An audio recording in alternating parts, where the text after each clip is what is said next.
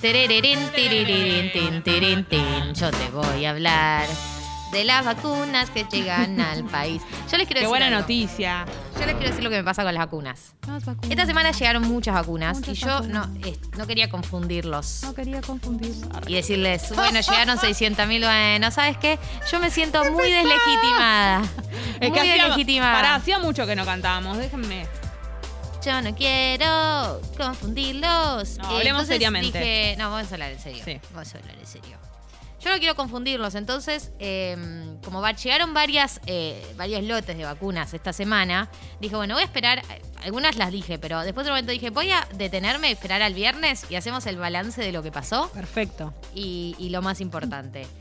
Tenemos en el país 14.264.164 vacunas. Vacunadas con la primera dosis el 20% de la población. Es un recontra buen número teniendo en cuenta el ritmo al que veníamos vacunando. 20% de la población vacunada con la primera dosis. Con la segunda dosis, bajo, un 5,66%. Este lunes, este lunes llega un vuelo desde Toronto con 2 millones de vacunas de AstraZeneca. Recordemos, es parte de las 4 millones que van a llegar dentro. Ya llegó un- un- una partecita, ya llegó. Llegan 2 millones el lunes y tiene que terminar de llegar en la próxima semana. De las 4 millones, que son el la primera tanda del acuerdo por 22 millones que habíamos hecho con AstraZeneca, el acuerdo con México, que se pospuso, etcétera. Bueno, están llegando. Y este lunes van a llegar 2 millones más. Entonces, cuando llegue esas 2 millones, ya vamos a haber llegado a 17 millones de vacunas. Que es también un número contundente. ¿Qué pasa? Estas buenas noticias eh, se dan en el marco de el récord de contagios. Esto es como lo terrible, ¿no? Porque uno tiene como estos números, estamos avanzando, que hayan llegado tantas vacunas. Hablando de la buena y la mala. Hablando de la buena y la mala, tal cual.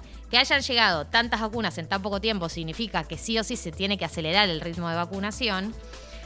Pero se da en el marco de eh, un récord de contagios y récord eh, de números. Eh, recordemos, ayer hubo cuatro- 41.080 casos nuevos. Chicos, estamos completamente fuera de control con la cantidad de casos nuevos. 551 muertes.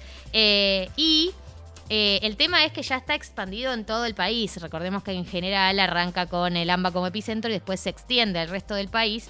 Eh, y en este momento no solo eh, provincia de Buenos Aires como Cava tienen cifras altas, sino también Santa Fe, que tuvo 3.542 casos nuevos, Tucumán, Entre Ríos, Formosa, Mendoza. Son todas provincias que están con la tasa de contagios muy, muy alta. Y eso también... genera que eh, no en todas las provincias tengan la misma capacidad del sistema de salud y entonces en, algunos, eh, en algunas zonas del país ya se empieza a eh, tensar. Santa Fe ya llegó al 97% de la ocupación de camas, por ejemplo. Y entonces, nada, es como que uno tiene, está todo el tiempo como con estas dos cosas, que es por un lado avanzan la cantidad de vacunas que están llegando. Realmente en este momento están llegando muchas vacunas. Eh, y además acaban de anunciar un acuerdo con eh, Cancino, que es un, nuevo acuerdo que no teníamos antes. También se habla de que van a llegar nuevos lotes de la Sinopharm en junio. Digo, esto está sucediendo, se están llegando las vacunas, pero se da en el marco de este aumento de contagios. Desde el gobierno eh, esperan que eh, obviamente los contagios que estamos viendo ahora son de hace Son los- 15 sí. días, entonces esperan que en los próximos días se empiecen a percibir los efectos de la, la- la cuarentena estricta que estamos viviendo en este momento.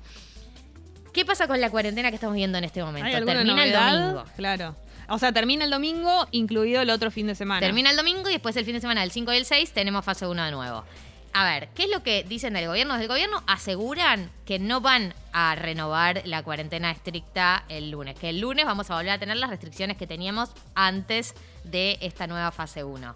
Lo que sí dicen es, prepárense para un formato de cuarentena intermitente. Esto no va a ser ni la primera ni la última vez que lo hagamos. Hay que ver también, ¿no? Yo creo que igual nadie puede afirmar nada con absoluta certeza en este gobierno porque hay decisiones que se han tomado con cuatro horas de anticipación. Sí. En este momento afirman que de lunes a viernes vamos a tener eh, menos restricciones. pero todo puede cambiar. Puede llegar a ser este efectiva la, la, la fórmula durante todo el año, así. Eh, abrir y cerrar, sí. por lo menos hasta que bajen los casos. Es que es lo que aplicaron en muchas partes del mundo. Eh, yo creo que también es prueba y error, o sea, es ver esta cómo sale. Eh, también va a depender de cuánto se haya cumplido, un montón de cosas, ¿no? Pero es ver los números después de esta, de esta, de este formato que están probando. Y si funciona, eh, me parece mucho más viable que cualquier otro formato de cuarentena, ¿no? Sí. Y por otro lado, eh, hay dos datos que me parecen importantes. Uno, que ya se abrió el empadronamiento de adultos de 45 a 49 con, factores de riesgo y personal estratégico en Ciudad de Buenos Aires. Abrió hoy a las 8 de la mañana, así que si vivís en Ciudad de Buenos Aires o conoces a alguien que tenga entre 45 y 49 y algún factor de riesgo, ya se pueden empadronar. Y en Provincia de Buenos Aires, la semana que viene van a empezar a vacunar, en dos semanas empiezan a vacunar eh, a personas de entre 18 y 40 con comorbilidades. Wow. Digo, es muy loco, ¿no? Pensamos que nunca iba a llegar, o sea, es con comorbilidades, no es que están vacunando gente. de No, 18. pero bueno, escuchamos ya esa edad que creímos. escucha que- el número 18 y Sí. 40 es fuerte. Empiezan dos semanas a vacunar, pero eh, ya te podés anotar. Así que, de nuevo, si conoces gente, porque es muy importante, algo que decían desde el Ministerio de Salud de la Provincia de Buenos Aires, es que los jóvenes son los que menos se anotan, son los que menos se inscriben para la vacuna. Esto pasó en otros lados del mundo. Eh, entonces es muy importante que si conoces a gente entre 18 y 40 años con factor de riesgo o personal estratégico, le digas que se anote, eh, porque necesitamos, digamos, eh, ir avanzando en este sentido y es una información que está bueno que la tengamos todos. Y te voy a decir el último dato sobre la vacuna que me parece copado. Eh, hablaron desde el Instituto Gamaleya, el Centro Gamaleya, que es el, instituto ruso donde se creó la vacuna Sputnik, y dijeron que si tenés las dos dosis de Sputnik, no, no contagias. No, no tenés chances de afectar a otras personas. Ah, mirá. Eh, dijeron, las vacunas, los vacunados en caso de contagiarse no emiten un virus viable y por lo tanto no son una fuente de peligro para otros, dijo el jefe de laboratorios.